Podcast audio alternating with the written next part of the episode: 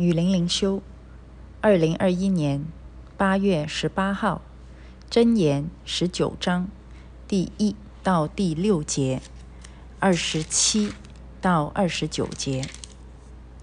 行为纯正的贫穷人，胜过乖谬愚妄的富足人；心无知识的，乃为不善；脚步极快的，难免犯罪。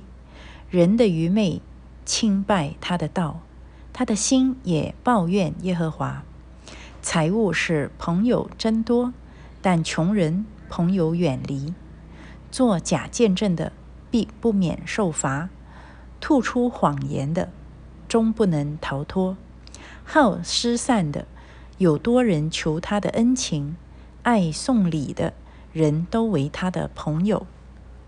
我儿，不可听了教训而又偏离知识的言语。匪徒作见证，喜笑公平；恶人的口吞下罪孽。刑罚是为亵慢人预备的，鞭打是为愚昧人的背预备的。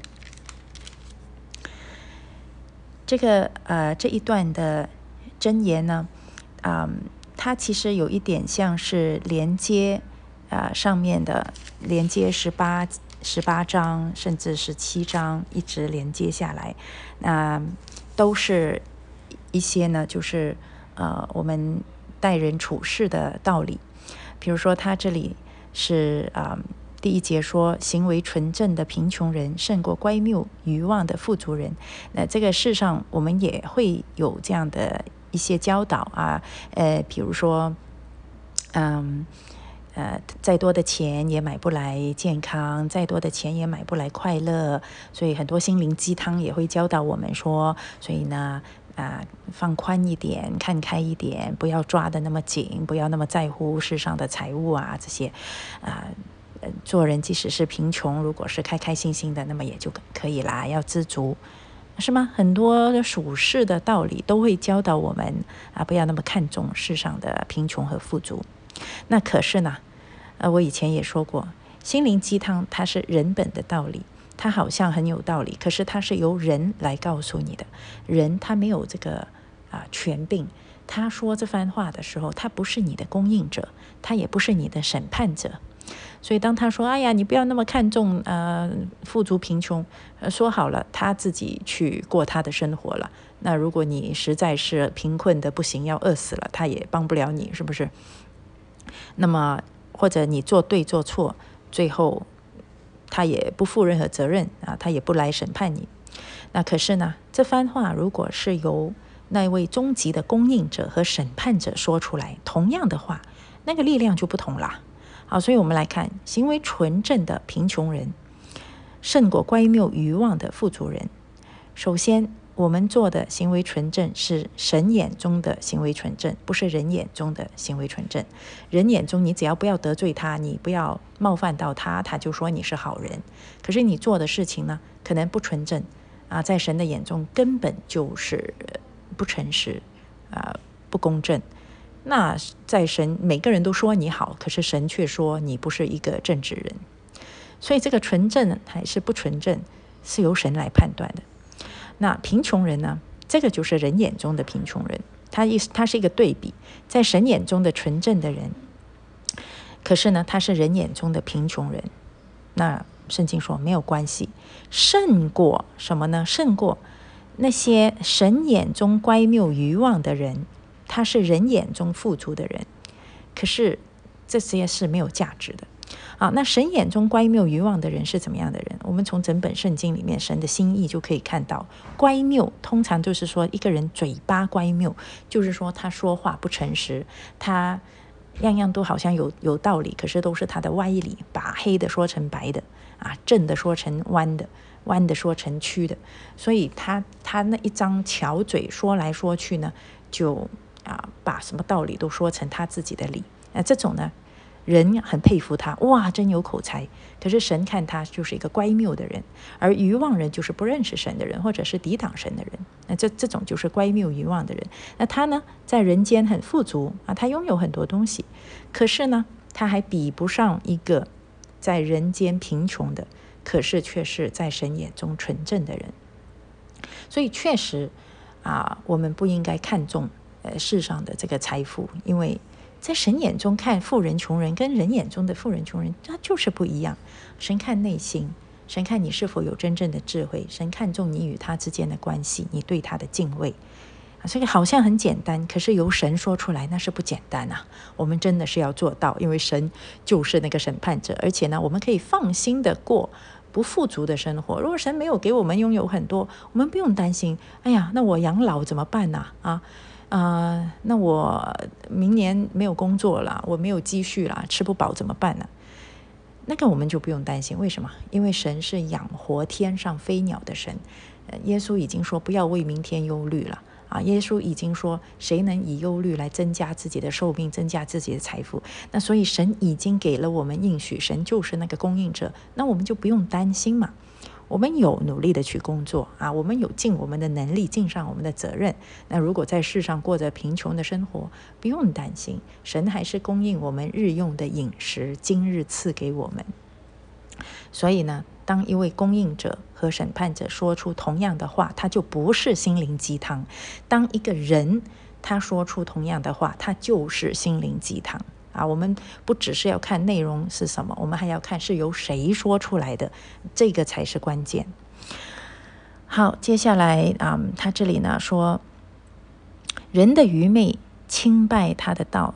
他的心也抱怨耶和华，所以有些人呢，他不是真的不认识上上帝，他的愚昧在于他不敬畏上帝。为什么一个人竟然胆敢去抱怨上帝呢？啊，愚昧到你竟然去抱怨这一位全知全能的上帝，而且是绝对没有没有错的啊！他是他是全然圣洁、公义、良善，他不会错的。那你抱怨上帝什么呢？所以这个这种就是愚昧人。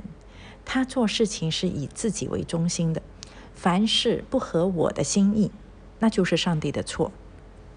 那上帝是不会错的啊，哎，我不管，我把自己的需要，我把自己的期望放得比上帝更高，所以我的需要满足不了，我的期望达不到，我的内心就抱怨上帝。哎，他不一定真的是。呃，公开的抱怨上帝啊，内心抱怨呐啊！我们相信每个人内心都抱怨过上帝啊，嘴巴不敢说，还整天说感谢主，感谢主，哎呀，感谢主。可是心里面呢，却是对上帝经常有抱怨的啊！为什么他比我好命？为什么他拥有那么多？为什么他运气这么好？啊，我明明比他更爱主，我我服侍更多，啊，我心地更善良，你看我做的更好，可是上帝啊，你却给他更多，哎呀，你不公道。我们内心经常会抱怨上帝的，所以人呐多多少少都有愚昧啊。可是呢，更加愚昧、真正愚昧的人，他对上帝真的是一点敬畏之心都没有。那他整个表现出来，他都不要克制了啊，整个表现出来就是抱怨上帝。那这样的人呢，啊，上帝就称他真的是愚昧人啊。而愚昧人轻拜他的道。就是说，他你越抱怨上帝，你你不从自身找问题，你没有悔改的心，你也没有谦卑敬畏神的心，你人生的道路一定会越走越败坏的。啊，我们在任何有任何的怨言的时候，唯一的方法就是谦卑自己，反省自己，然后到神面前去认罪。神永远是对的，这个是唯一的出路。可是有些人呢，他继续去抱怨上帝的话，啊，那你人生的道路越走越败坏，这是必然的啊。嗯，做假见证的避免受，必不免受罚；突出谎言的终不能逃脱。这个是啊，圣经从十诫就开始啊警告我们的啊，上帝非常厌恶假见证。其实假见证也就是撒谎，谎言是魔鬼的语言。所以呢，呃，这里是一再的真言也一再的会出现啊，警告我们不能够做假见证，不能够撒谎。而现在这个谎言呢，其实在。在社会上，在教会中是非常的普及啊！大家经常是给自己找个借口，就会撒一个小谎，说是善意的谎言、白色的谎言。很多大罪、大的祸患，它就是从一个小小的谎言开始的啊！所以，我们真的要勒住我们的口舌哈。好施善的有有多人求他的恩情，爱送礼的人都为他的朋友。这这个是真的是人间的智慧了啊！人间他就是看呃对我好的呃。就是呃送礼的啊，那么就这种叫做要搞关系呀，啊要走后门呐，要啊打打点打通这种人情，这个人间的智慧啊。可是呃，神有神的智慧，所以我们就跳到二十七节：我儿不可听了教训而又偏离知识的言语。所以雅各书也是跟我们说啊，听到一定要行道。你不要听了神的道理，嗯，有道理有智慧，可是你不去行，行出来的时候就是行人间的道理。我我们都知道，哎呀，你不要看人情啊。可是人情像一张巨网一样，很多基督徒在听了我们的培训，听了我们的道理以后，就来一句话，道理都很对，可是。我们活在这个社会中，总要讲人情的嘛。可是他这样求我，我总不好意思拒绝的嘛。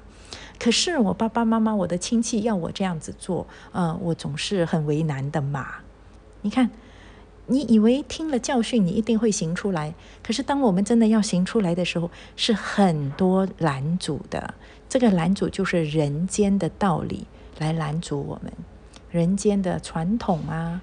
啊，人间的人情啊，人间的习惯呐，人间的固有的观念，就是我们的旧酒一直还是装在新皮袋里面，不肯换成新酒。所以啊，这里他就来啊提醒我们，不可听了教训而又偏离知识的言语。明明知道什么是对的，可是呢，行不出来。啊，匪徒做见证，喜笑公平；恶人的口吞下罪孽。其实这个就是假见证的人，他一定会吞下自己的罪孽的。刑罚是为亵慢人预备的，鞭打是为愚昧人的背预备的。啊，呃，其实我们知道，神呢对他的儿女是有管教，啊，也会有鞭打。可是他这里讲的是另外一种啊，是非常。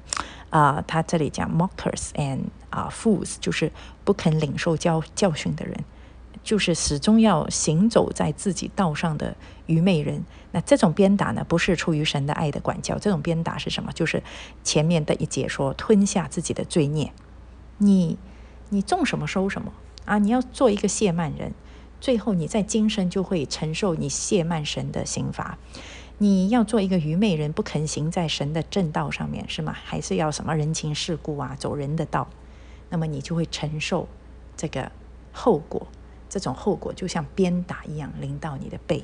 好，所以我愿我们听了神的纯正的道，我们就要行出来，从内心到外在，成为神眼中行为纯正的人。